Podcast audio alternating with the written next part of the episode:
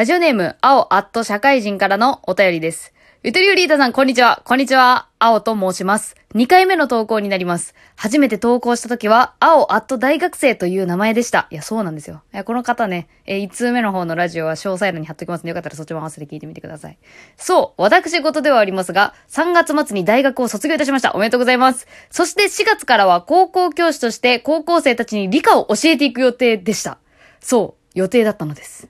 コロナの影響で高校はしばらく休校に、授業させてほしいし、生徒に合わせてほしいというやり場のない怒りを持って投稿しました。思い返せば大学の卒業式もコロナのせいでなくなり、友達とのカラオケもコロナのせいでなしになりました。はぁ。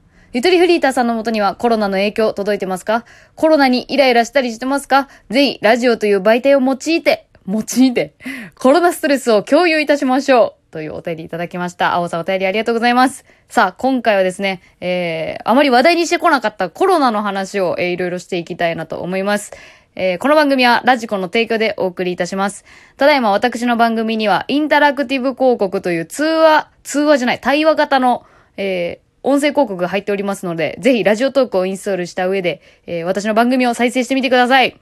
よろしくお願いします。マイクの設定をオンにするのだけはお忘れなく。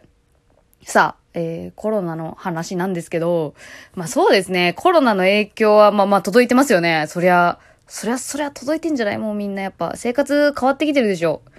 そうだね。まあ、あるとしたらやっぱコロナストレスというよりこう、なんていうの、コロナストレスを抱えてる人と関わる接客業でストレス抱えるみたいな感じ。うん。やっぱ今さ、外出自粛じゃないですか。世の中的に。で、緊急事態宣言されたりしてますよね。で、されてない県もありますよね。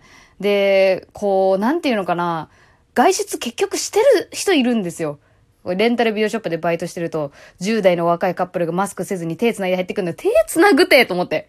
え、これはカップルに対する個人的な恨みではない。今のこの時期に手繋ぐてと思って。ね？ましてや。ましてやカップル。いや、別にカップル恨みないけどさ。とか、そういうなんかイライラ、んまああるかな。な、なんで出かけちゃうかなっていう。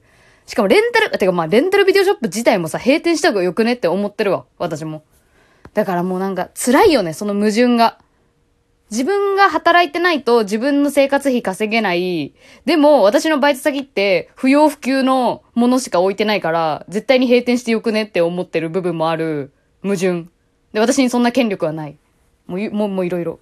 そういう感じかな。なんか憤りだね。イライラというより。多分、青さんもそうじゃない？だって結局そのやり場のない怒りだからさ、憤りだよね、これは。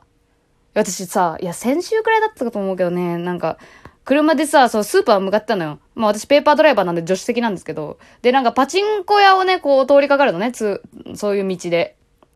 で、パチンコ屋の駐車場がさ、もうパンパンだったのよ。車。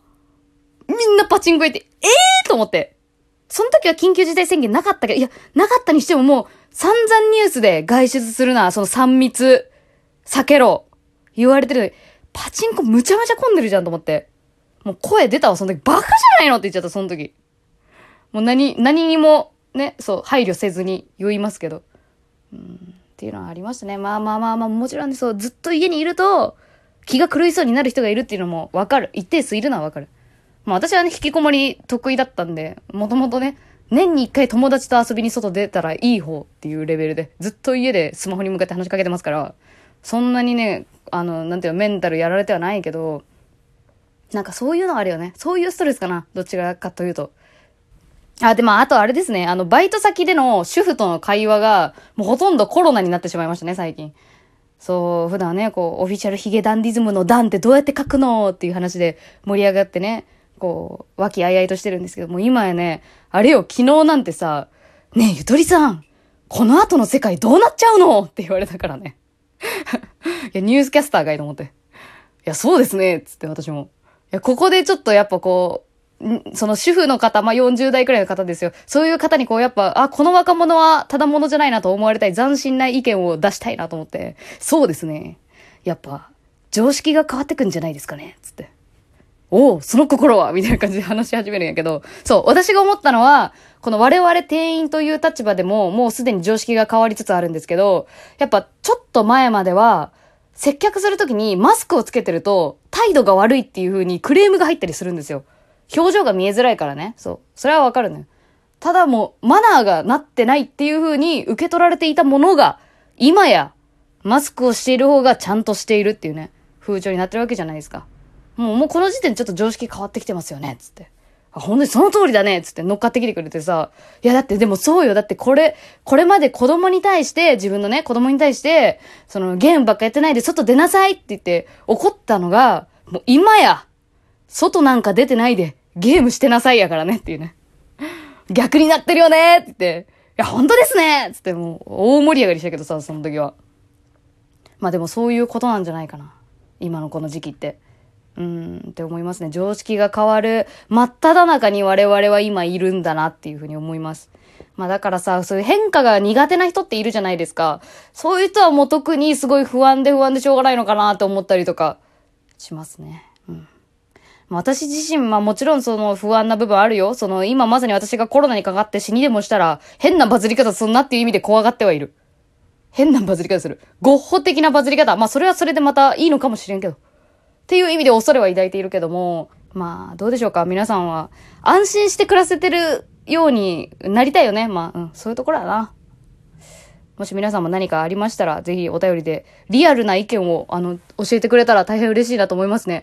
私もまあ、本当にありがたいことに、多分、多分、少なくても30人くらいは最後まで聞いてくれると思ってるので、なんか30人くらいでも知ってほしいみたいな何かあれば、あの、あの、スピーカーに鳴らしてください。そう、スピーカーとして利用してもらっても、はい、大変嬉しいなと思ってますので、えー、今回、青さんお便りありがとうございました。それではまた、おやすみなさい。